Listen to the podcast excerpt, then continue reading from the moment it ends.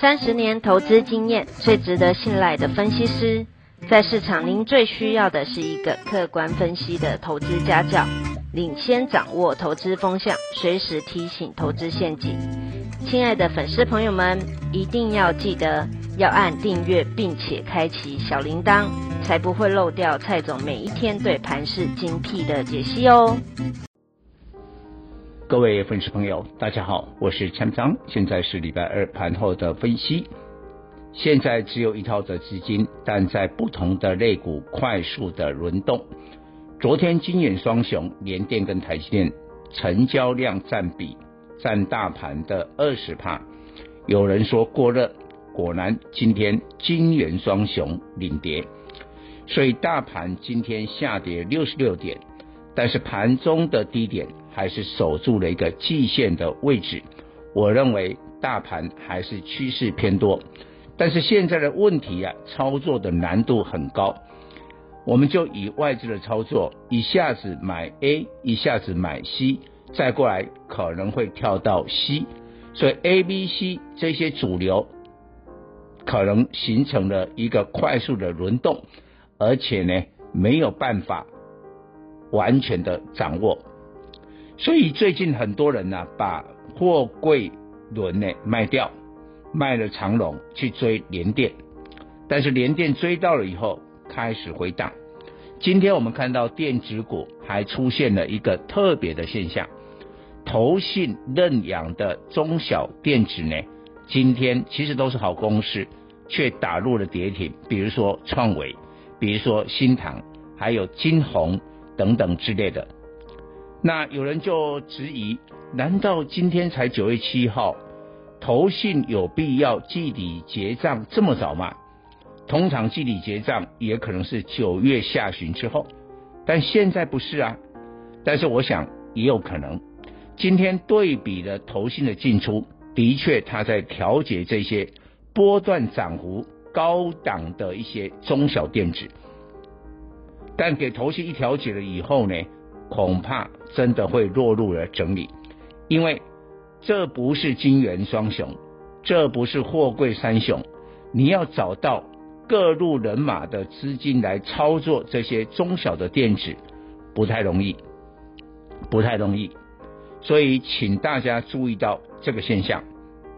但是呢，今天就涨航运股，昨天是涨钢铁的股票，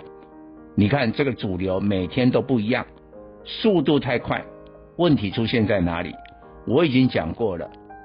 在上次一万八千点的时候是六千六百亿的成交量，现在一半而已啊。昨天礼拜一还有三千七百亿，因为昨天呢、啊，晶圆双雄都走势还蛮好的，所以成交量就比较大。但今天联电、台积电一跌，你看大盘的量就缩到了三千三百亿，一口气就少了四百亿，这当然影响盘面。但有人会问，为什么今天呢、啊？好像看起来航运的这些船产比电子股强呢？哎，前阵子大家不是讲说电子才是主流吗？我告诉大家，今天中国大陆公布了八月份的进出口，出口的年增率二十五点六帕，进口的年增率更是高达了三十三点一帕。所以中国这个进出口的数据双双优于预期，那你不要忘了哦，中国大陆是全球最大的原物料需求跟生产国，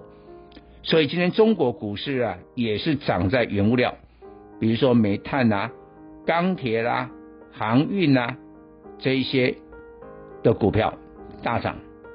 上证指数也连续三十五个交易天。两市的成交量超过了一兆人民币，那量是价的先行指标嘛，所以陆股上证今天大涨一点五趴，在亚洲股市表现最好，所以包括了台股所有的亚国亚洲股市，日本啊、南韩啊都一样，香港都一样，通通都是跌科技股涨船产。那大家最关注，因为船产指标是航运，货柜三雄最近这两个月。涨一天就没有第二天，都是昙花一现一日行情。大家会问，这一次又是狼来了吧？但我告诉你，这一次可能是真的哦。为什么？全球最大的货柜轮就是丹麦的马士基，在昨天礼拜一大涨三趴，股价逼近了历史高点。那现在我正在解盘的时候，它又涨破了历史的高点了，就创新高了。那马士基一向虽然它的股性不是像我们货柜三雄那么那么样的这个彪悍，但是它是一个先行指标啊，它也是从六七月下来就整理了两个月啊，现在在反映下半年货柜轮的景气跟运价，所以我认为这一次货柜三雄。应该是涨真的喽。以上报告。本公司与所推荐分析之个别有价证券无不当之财务利益关系。本节目资料仅供参考，投资人应独立判断、审慎评估并自负投资风险。